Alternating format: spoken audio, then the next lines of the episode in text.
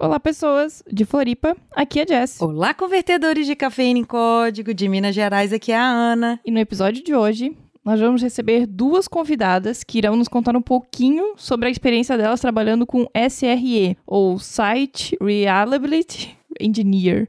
Alguma coisa assim estranha que a gente não sabe falar ainda. Pois é.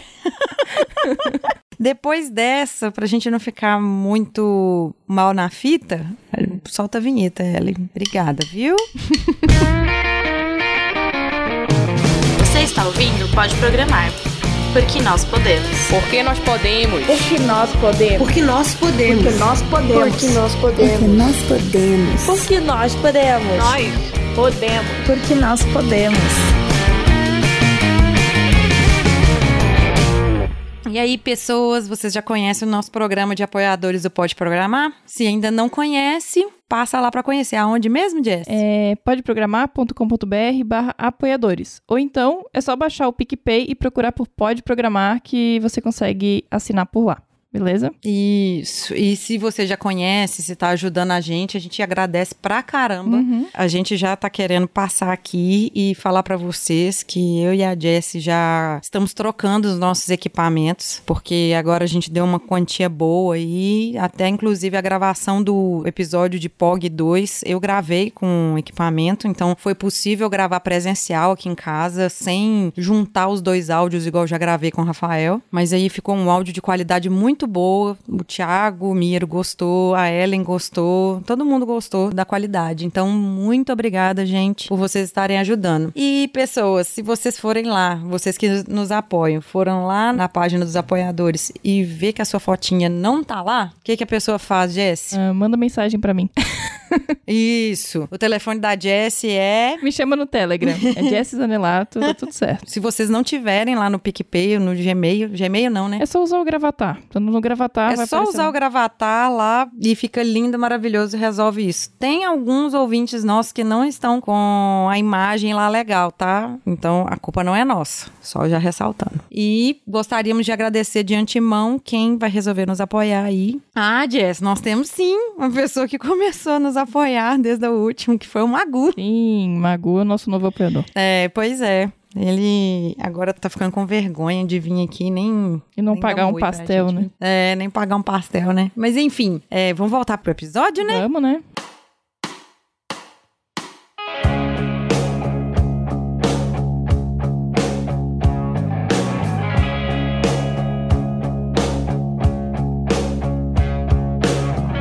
Aí, pode fazer as honras. Então, hoje vamos dar as boas-vindas pra Thaísa Falbo e a Chayana Sonaglio. Espero que eu tenha falado certo o nome de vocês. Que são duas R-divas que a gente brinca, que são da RD também, da Revista Digitais, onde eu trabalho. Então, se apresentem, meninas. Oi, tudo bem? É, eu sou a Thaísa, eu trabalho na RD como SRE há 10 meses. Acho que é isso.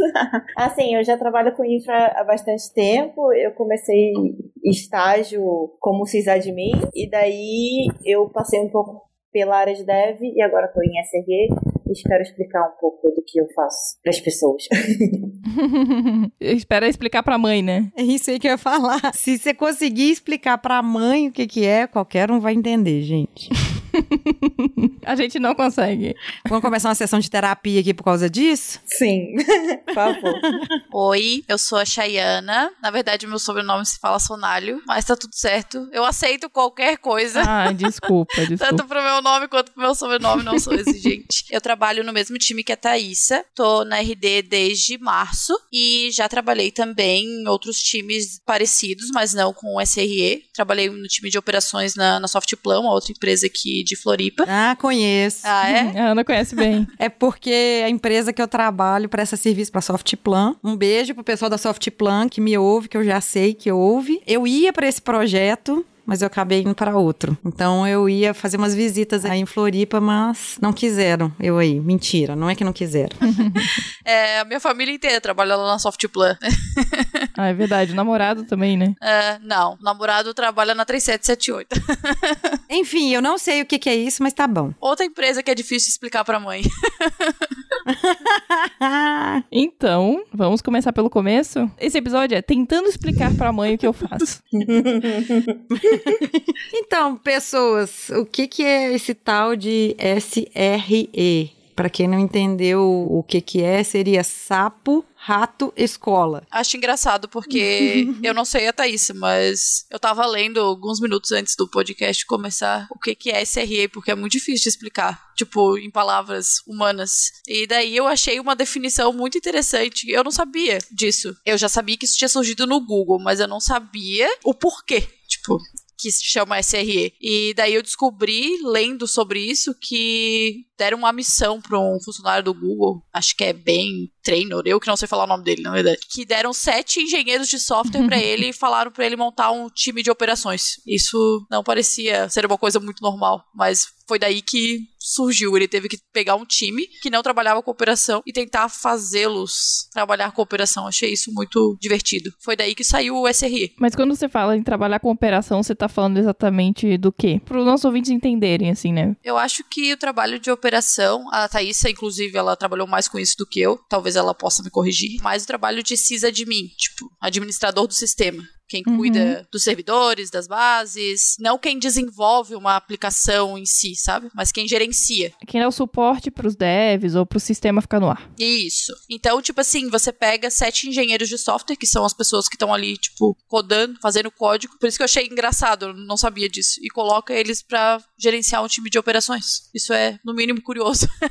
Isso me faz muito pensar, é um conceito agora palpável, porque a gente já fez o episódio de DevOps, que era um conceito, a Lamara falou que era mais uma cultura. Então parece que o que você está falando aí do SRE já é um cargo, já é um- uma coisa bem definida mesmo. Vai ter ali a entrega contínua, preocupa-se com a integração contínua do sistema, que ele não pode cair, ele não pode falhar, não tem dessa de você voltar para a versão anterior. Seria mais ou menos isso? Como é que é? Na verdade, tem, assim, o SRE aceita que existem falhas, mas a gente tem que medir até onde que isso é aceitável. Por exemplo, a Google tem a métrica dela, qualquer serviço grande tem, tipo, ah, durante o ano eu fico dois minutos fora do ar e tentar correr de manter essa resiliência. Então, é trabalhar em cima de não ter falhas, mas aceitar que tem falha. Como que é o dia a dia normalmente de vocês, assim? Ficar segurando pratos pra não deixar não cair? Como é que é essa função que vocês exercem? Assim, igual a a Chay falou, assim, é uma profissão que surgiu de uma necessidade de juntar um pouco de é, desenvolvimento com operação, né? No passado eram duas coisas isoladas e a tendência foi juntar. Porque, assim, antigamente era muito trabalho manual. Eu fui sysadmin, então eu senti um pouco disso. Era muita coisa, assim, que você seguia um roteiro, tipo, faz isso, depois isso, depois isso. E era repetidas vezes, assim. Então a ideia era você automatizar isso para ficar cada vez mais fácil. Então, quando você tem tudo documentado e automatizado, é muito mais fácil de manter a resiliência, que seria manter o site no ar. E também, automatizando, você diminui o erro humano. Lá na Softplan, a equipe que eu participava, a gente fazia as atualizações, não era automatizado naquela época, né? Já faz alguns anos. E acabava que todo o processo de atualizar a aplicação passava pela gente. Tipo, por cada etapa dele podia ter erro nosso. Então, a ideia é automatizar para que os erros diminuam. Que a gente não coloque a nossa mão e, né, quanto mais mão humana, maior a chance de ter erro. Até a questão de sistema sabe disso, gente, que nós somos criadores de bug. E dentro da, dessa função que vocês exercem, vocês programam também? Ou é um trabalho que depende mais de ah, conhecer sistemas operacionais, conhecer de redes? Que conhecimentos que vocês usam no dia a dia? Depende da tarefa que a gente está executando. É até um pouco assustador, assim, no começo, pelo menos é, eu acho. São muitas frentes, são várias coisas que você pode fazer e são várias ferramentas, cada uma para uma coisa, ou muitas para uma coisa só. Tu tem que escolher qual que é a melhor, a que aplica melhor naquele momento, tem que aprender a usar, aí tu aprende a usar, às vezes aquela ali já não te serve mais, você tem que ir para outra. E a parte de desenvolvimento, de programação, acontece sim, e é mais, não na parte de operação em si, mas é, na parte de automação. Pelo menos é onde eu já apliquei. E vocês usam que linguagens, por exemplo, na- no time de vocês? Eu usei quando eu fiz essa automação é Python. Hum. É que você é a rainha do Python, né? Oh, Mas conta o teu background um pouquinho. Tua faculdade é de. tô me formando agora, tô na décima fase, graças a Deus, em engenharia de telecomunicações. Mas na verdade o meu curso ele é um pouco estranho porque já saiu assim uma convenção lá dentro que ele devia ser chamado de engenharia da computação, porque meu Deus. não tem muito a ver com telecomunicações. E lá o foco é mais em C, C++, por causa dos sistemas embarcados, por causa da nossa da área mais específica de telecomunicações, né? Mas também tem forte a parte de Python. Eles deixam a gente escolher depois de um tempo que linguagem a gente vai programar e as pessoas normalmente escolhem essa. Então, eu consigo aplicar é, os conceitos de redes que eu aprendo lá que o meu curso também tem bastante foco nisso. É, sistemas distribuídos, igual vocês falaram também, eu uso. Na verdade, não existe um curso específico para trabalhar nessa área, né? O meu curso, por exemplo, é um dos cursos que tem a ver. Uhum. Como é uma profissão um pouco nova, a tendência era vir alguém que fosse desenvolvedor, que fosse mais pra infra, ou alguém que era de infra, tipo, precisa de mim, e cair pra SRE. Mas eu tenho visto agora pessoas que saíram da faculdade já pensando em ir pro SRE. Não fazer uma transição, mas já começar a carreira aí nessa área. Mas qual faculdade que seria mais próximo dessa área? Acho que qualquer uma na área de computação, né? Tipo, sistema, ciência e tal. Assim, eu conheço pessoas que fizeram até biologia e estão nessa área. Não se preocupe, porque a área da saúde vai dominar a área de TI. Já digo por mim. É que a Ana é fisioterapeuta, tá? Que legal. Eu não sei, é tanta coisa nova aí que você não aprende na faculdade que meio que não importa, sabe? Não acho que é impeditivo. Por exemplo, você ser fisioterapeuta e querer trabalhar com aí. Eu sempre bati nessa tecla que formação não é o garantidor, vamos supor assim, do pagamento dos boletos, não é? Eu acho que eu concordo com a Thaís, que sistemas de informação, ciências da computação, engenharia da computação, computação. Ou até mesmo, se a pessoa fizer um tecnólogo, assim, o curso de redes de computadores é um que pega bastante nessa parte de infra e data center e sistemas operacionais, assim, se uma pessoa que já tiver a vontade de ir para essa área e quiser focar nos skills principais, eu acho que um curso de redes seria ideal, assim. A gente comentou ali DevOps, né? Até que ponto CRE é DevOps? No sentido da cultura, eu entendo, né, que a gente comentou da cultura, mas não é a mesma coisa, então é só bom deixar claro que são duas coisas que não são a mesma, mas que o SRE usa da cultura Sim, DevOps. assim, tem muita discussão sobre DevOps e SRE, assim, cada pessoa vai por um lado, você vai nos congressos aí, cada um falou de um jeito. O que eu tenho pra mim é o seguinte, tem o DevOps, que é a cultura do DevOps, que é reduzir trabalho manual e automatizar, pra gente conseguir ter tudo controlado, com menos erro humano. E o SRE, assim, o papel do SRE dentro da empresa é implantar essa cultura. Então, a gente estuda as ferramentas, começa a usar, automatiza o que a gente tem e dissemina isso entre os devs, assim. O ponto máximo, assim, de SRE e DevOps numa empresa é quando os devs conseguem fazer o trabalho deles sem bloqueio de infraestrutura. Uma definição fácil pra entender a diferença entre DevOps e SRE, eu não sei, eu posso até estar enganada, mas eu acho que faz sentido, que é o DevOps é o que precisa ser feito, o que é que você gostaria que fosse feito, e o SRE é como você vai fazer. Eu acho que pra mim essa é a principal diferença. E nem eu, tipo assim, acho isso muito claro, é realmente uma confusão. Cada um pensa uma coisa, mas eu acho que isso foi o que mais resumiu pra mim, sabe? Dentro da RD, assim, quais que hoje são os desafios que vocês encontram trabalhando com SRE? Eu já sei alguns, mas o pessoal não sabe. Eu não sei nenhum.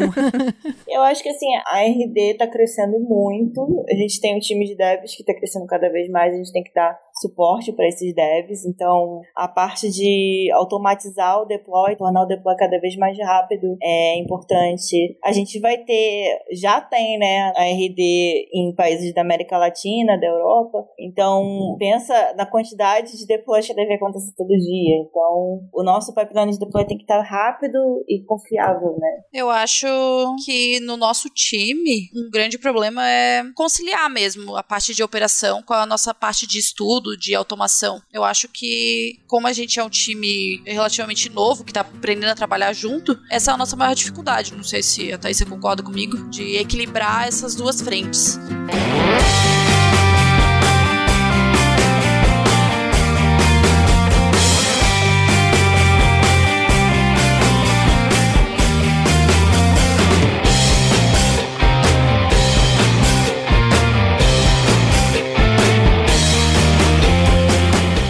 Falaram, né, da questão da fila de deploy. Eu já sofri com essa fila de deploy. Normal. Acho que todo mundo, todo dev lá já sofreu com isso. Mas aqui não é pra lavar roupa suja, então. Vocês falaram de algumas coisas técnicas e tal. O que vocês acham que é importante hoje? Se vocês tivessem que contratar alguém para a equipe, para fazer parte da equipe de vocês, quais são as skills que vocês consideram importantes e que vocês percebem que, por exemplo, foi importante na contratação de vocês? E não só tecnicamente, mas também soft skills, né? Que a gente fala tanto aí. É, eu acho que assim, diferente um pouco de dev, a gente não tem uma linguagem específica. Então, dizer que sabe programar já é legal, assim, num framework atual, numa linguagem atual. Do ponto de vista de infra, é legal ter uma noção boa de sistemas operacionais, redes e como funciona toda a internet por baixo dos panos. Porque, assim, todas as tecnologias mudam muito rápido. E, assim, cada empresa tem uma stack diferente. Se a gente usa Kubernetes aqui, outra empresa usa outra coisa e por aí vai, né? E se você quiser, tipo, saber tudo, é impossível. Então, é legal saber bem a teoria de como a orquestração funciona, orquestração de container, no caso que eu tô falando, é entender como o monitoramento efetivo deve ser feito, o que, que você monitoraria. É bem teórico, assim. E ter vontade de aprender, porque cada empresa que você entra numa posição de DevOps ou SRE, você vai ter que aprender o stack inteiro. É, o que a gente sempre fala aqui, né? Sempre focar na base, na teoria, que o resto você vai aprendendo de acordo com a necessidade. E de soft skill ter a proatividade, né? Porque não adianta você achar que o conhecimento vai cair no seu colinho e você vai pegar por osmose. Tem que correr atrás. Tipo, eu acho legal ter uma boa comunicação, porque SRE comunica com a empresa inteira, não só dev, mas também com os stakeholders, assim, da empresa, as pessoas de produto. E quando tem um incidente, você tem que saber lidar com o incidente, saber lidar com as pessoas que estão dependendo de você. Concordo. Essa, na verdade, é uma característica bem difícil de se encontrar nessa área. Uma boa habilidade de comunicação. Uhum. Sim. É uma coisa interessante que eu tenho percebido, assim, desde quando a gente começou a gravar o Pode Programar, ou seja, já tem uns três anos, quase quatro, a gente percebe muito, pelo menos eu não sei se a Jessie tá percebendo essa mudança. Não sei se antes ficava concentrado na Google, Microsoft, nas outras empresas, mas tô vendo uma abertura muito grande para as outras empresas, que é essa coisa do lado humano. Eu vi uma frase um dia desses que a gente contrata pessoas e treina habilidades. A gente tem visto que o lado humano, o lado da pessoa, ele tá cada vez muito mais sobressaltando as habilidades técnicas, porque essas habilidades técnicas a gente sabe que cada dia tá mudando, cada dia tá atualizando e que a gente não dá conta de atualizar. A gente sempre vai ter aquela stack daquele momento naquela situação que está, né? Eu acho que tem empresas que já estão implementando isso, que buscam isso, mas é um longo caminho, até porque eu tava conversando faz poucos dias na terapia que é meio que instaurado, assim, que as pessoas mais da área técnica têm um pouco mais de dificuldade de comunicação e tal. É comum que isso aconteça, mas não tá sendo mais aceitável, tipo, se limitar a isso. Tipo, ah, sou ruim em comunicação, mas eu penso na parte técnica. Acho que, tipo, realmente tem acontecido isso. Eu e a Thaís, inclusive, recentemente ali, junto com o time, a gente teve várias iniciativas, várias frentes, justamente para melhorar essa parte humana do nosso time. Foi bem proveitoso. A gente não vai saber, tipo, a curto prazo, né, que efeito vai ter, mas teve essa preocupação de gestor e do time em si, todo mundo quer a mesma coisa. Mesmo as pessoas que têm mais dificuldade de comunicação, elas a gente fez uma dinâmicazinha e daí tinha sugestões assim, e as sugestões mais humanas assim da dinâmica foram as mais votadas e tal. Então, tipo, todo mundo quer que seja um ambiente agradável, que a gente saiba se comunicar. Só que, justamente por essa dificuldade que as pessoas têm, bastante gente do time, inclusive, não, não sabe como chegar nisso, sabe? E como é todo mundo tem um perfil meio parecido, é um pouco difícil de quebrar esse vício, sabe? E principalmente da contratação, assim, de acabar contratando mais pela parte técnica do que pela parte humana. Mas eu vejo assim, eu fiquei um pouco mais esperançosa, tipo, de que não sou só eu que dou valor para isso dentro da equipe, assim. Todo mundo, mas só cada um se comunica de um jeito. E tá tudo bem. Cada um comunicar do seu jeito, o negócio é todo mundo se entender. E todo mundo tá junto, né? É um time, então tem que conseguir se comunicar. Eu acho que a de tecnologia tá mudando um pouco, assim, né? Antes era aquela coisa de nerd e só aquela pessoa bicho grilo mesmo que não falava com ninguém. Mas tá mudando, né? Eu tenho visto mais diversidade nas faculdades. Quando eu comecei a faculdade eram seis meninas na sala, não tinha nenhum negro. LGBT, eu nem sabia se tinha ou não. E recentemente, assim, quando eu saí da faculdade, eu fiquei 10 anos na faculdade, né? eu já vi que a, a turma que entrou. Adorei. A turma que entrou tinha muito mais gente diferente, assim. Eu acho que quase metade da turma era de mulheres, tinham pessoas negras, LGBT já era uma coisa mais aberta. Então, eu tenho esperança no futuro, assim, que a gente vai ver pessoas diversas, ideias diversas e o mercado abraçando melhor. Eu, na faculdade, foi até meio curioso. Eu entrei só tinha eu de mulher na sala. Não tinha mais ninguém, era só eu. E aí eu fiquei assim por, tipo, muitas fases. Aí lá pela, sei lá, sétima, oitava fase eu achei as meninas. Tipo, umas seis, sete meninas do nada, assim. apareceram e daí eu tô terminando a faculdade com um monte de mulher. Mas no começo não tinha ninguém. Eu não sei que efeito que causa ali, mas acho que nós somos mais resilientes. e, bom, vocês falaram aqui do lado humano e tal, e do como é hoje. E como é que vocês se veem no futuro? Como é que vocês veem a área de SRE pro futuro? Essa pergunta é meio, como é que você se vê daqui a cinco anos?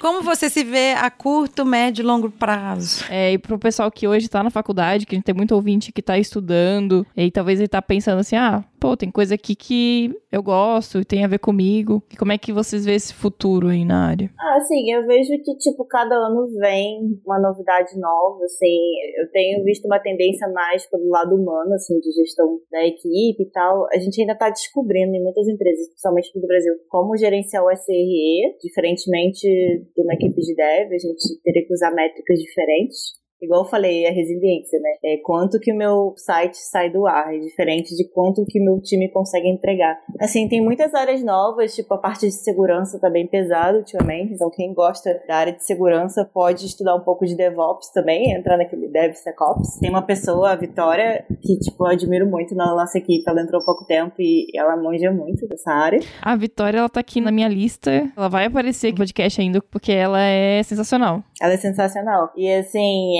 essa área é legal, a área de resiliência e também acompanhar as novidades. Assim, tem eventos todo ano que são interessantes. Eu gosto muito da Velocity e da SRECon, que sempre sai novidade. É isso, assim, é ficar ligado no que as pessoas estão falando, as novidades e ver o que você gosta mais. Eu acho que é mais voltado assim pro nosso time ali da RD, já que eu e a Thaís estamos ali. Eu acho que seria legal como a gente se vê em cinco anos, que o nosso trabalho manual tivesse reduzido bastante e que a gente pudesse focar em soluções novas, em explorar mais, em fazer mais laboratórios de coisas. Acho que o trabalho ia ficar bem divertido. A tendência é essa, né? É, a tendência é você automatizar as coisas, reduzir o trabalho manual para depois você começar a inovar em coisas novas e daí melhorar cada vez mais o seu sistema. O problema é conseguir automatizar tudo. É uma coisa que eu tenho pra mim, tipo, sempre vai ter trabalho manual. Sempre. A gente tem que conseguir equilibrar o que é manual, o que é repetitivo, com o trabalho de automatização. E junto a isso, trabalhar na resiliência, sabe? Fazer teste de carga, fazer desastre de recovery, que seria tipo você simular um incidente e daí você trabalhar em cima disso para não acontecer de verdade e por aí vai. É o pré-mortem e o pós-mortem. Sim, né? é, é, a tendência de ser mais proativo e menos reativo. Uhum. Acho que a gente já tá chegando aqui perto do final. Cara, que conteúdo, que newsletter, que livro, quem são as referências na área e que o pessoal que tiver interesse, né, pode seguir, pode se aprofundar para entender mais sobre a SRE. O que, que vocês indicam aí? Tipo uma listinha de roadmap, sabe? Ah, falando em um roadmap, tem um roadmap de DevOps SRE. Pode passar pra gente que a gente vai colocar tudo no post, então só pode comentar e eu boto. tá bem. Tem um roadmap do DevOps que eu acho fascinante, assim, que ele te dá um. É realmente um meio que um passo a passo, assim, óbvio, né? É um abismo entre cada passo, mas é mais ou menos um norte, assim, pra tu seguir. Eu acho bem legal aquele lá. E o que mais me ajuda é a internet e as documentações. É, sempre quando eu vou fazer alguma coisa, eu leio documentação. Documentação oficial mesmo. Por exemplo, no, no Kubernetes, é, tem muita coisa lá, material muito rico, assim. E para quem tá tentando entender a área, aí é tipo eu antes do podcast. vai lendo um lado, o outro. Só que, tipo assim, que se contente que você nunca vai conseguir explicar o que você faz, porque é muito difícil de explicar. Eu ainda não sei. Não, como é que você explica pros seus pais ou pra alguém que não é da área? Olha, sabe aquele site simples, pesquisa do Google que tal? Você sabe o que, que roda por trás daquilo? Eu faço tipo 1% daquilo tá no ar. Eu lembro quando eu trabalhava na Globo, que eu era bem assim, tipo, sabe votação do Big Brother? Imagina, anuncia na televisão e o site tá fora. Thaís, aproveitando esse assunto, sobre os votos roubados do Big Brother, não brincadeira. Voto roubado. Não, brincadeira. Polêmica. É que sempre tem essa história de que, ah, a Globo já sabe quem ganhou e que essas coisas, né? Sabe como é que é. Ah, não, tipo, é guardado, é guardado, a gente só sabe na hora. Tipo assim, a gente tem um sistema, mas a gente não tem acesso. Na hora lá eles veem quem ganhou.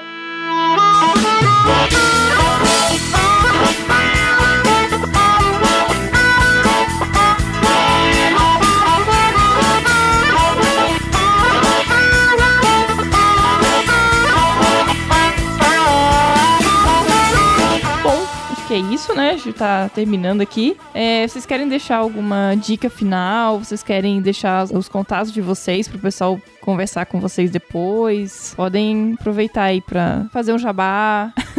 É tudo Chayana Sonalho. Então, qualquer Ai, que lugar beleza. é tudo a mesma coisa. Viu? É, Ó, bem fácil. é bem difícil, é tipo primary key. É igual pode programar, também tudo quanto é lugar pode programar. É, o meu site é Thaisa, mas é T-H-A-I-S-S-A.me. Aí tem meus contatos lá. Eu queria deixar também um convite para quem for de Floripa. Dia 30 de novembro vai rolar o DevOps Girls, o primeiro do Brasil. E a gente que tá organizando, eu, a Chay e as outras meninas da RD, são todas bem-vindas. Não precisa ser dev, não precisa ser DevOps, nem SRE, nem ter experiência na área. A gente quer trazer mais gente para DevOps e para SRE. Outra dica é ir nos eventos de DevOps Days, que são bem legais. Queremos aumentar a presença de mulheres lá. Da última vez era eu, Chay e a Dani que trabalharam com a gente. Nossa, esse DevOps Day não deu pra eu ir aqui em BH, mas eu fiquei assim acompanhando o pessoal que foi nas redes sociais e tipo deu uma inveja muito grande, muito grande. Vou ver se ano que vem eu vou. Então é isso, pessoal. Participem de eventos. Ah, eu vou botar no DevOps Girls. E eu preciso. Primeiro, eu vou mandar abraço pra três pessoas. Uma é a Ruth, a outra é a Marina, que ela até trabalha na Stefanini. E na hora que ela ouviu minha voz, que ela reconheceu a pessoa, gente, foi a coisa mais legal de se ver. E eu queria mandar um abraço também muito especial pro Patrick. O Patrick falou que ele nos ouve desde 2017. Eu, eu Jess, eu tô aproveitando te contando em primeira mão, esqueci de contar isso. Nos ouve desde 2017, que ele falou que já mudou muito a cabeça dele, que antes ele tinha aquele pensamento de que mulher não é pra área, que não sei mais o que e tal, aquelas coisas que a gente tá meio acostumado a ouvir que ele já mudou completamente. Ele falou que está em desconstrução dessas coisas e que ele está indo em eventos, fazendo network, justamente porque a gente fala muito no episódio. Então, gente, todas as pessoas que, que vão a eventos sempre falam que a gente dá essa força e é muito bom não só para networking, mas também para você se soltar, conversar, sair às vezes dessa casquinha que as pessoas colocam a gente, né, como antissocial, como as pessoas que não comunicam bem. Então, por favor, um abraço para Marina, para Ruth e para o Patrick. Aproveitem para desenvolver as habilidades macias, não é mesmo? Habilidades macias. Para bom entendedor, vai pegar a referência. Essa é a minha tradução oficial. e gostaríamos de agradecer muito a Chayana e a Thaísa. Muito obrigada por vocês compreenderem pelo horário, porque eu e a Jess nós estamos com um backlog bem grande. Mas, enfim, aconteceu a nossa gravação. E a gente fica muito honrada, né? De vocês que estão nos ouvindo e vocês que estão participando aqui. E gostaríamos de pedir, além do que a Jess já falou, já que estamos lá no PicPay a gente tem a, a nossa página direitinho. Mas se você quiser entrar lá no nosso grupo no Telegram, ou no nosso Instagram, ou Facebook, ou Twitter, como que a gente acha a gente, Jess? É tudo pode programar com D mudo, né? D de dado mudo. O grupo no Telegram é aberto para qualquer pessoa, tá? Lá a gente tem sempre algumas discussões técnicas, o pessoal pedindo ajuda, recebendo ajuda, dicas bem legais de conteúdo, sites. Então, para quem tá estudando, vale bastante a pena estar tá lá por dentro do que acontece. É, só não vale ser babaca lá, tá, gente? Não, se for não. babaca, babaca a gente tira. Nunca se cria. é, não se cria lá pra gente, tá bom? Então é isso, pessoal. Então é isso. Um beijão pra todo mundo e tchau. tchau.